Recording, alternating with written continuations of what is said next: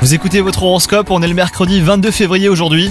Les lions, vous traversez une zone de turbulence hein, sur le plan sentimental. Si vous êtes en couple, quelques détails vous agacent et vous ne pouvez vous empêcher de les reprocher à votre partenaire.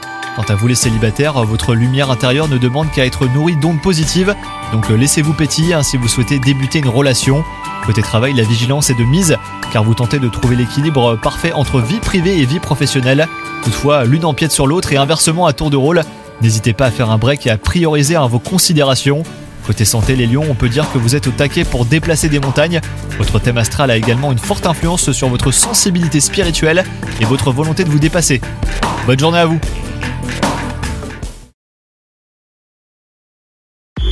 Hello, c'est Sandy Ribert. Je suis journaliste sportive et je vous invite à découvrir le nouveau podcast Chéri FM Haut Niveau.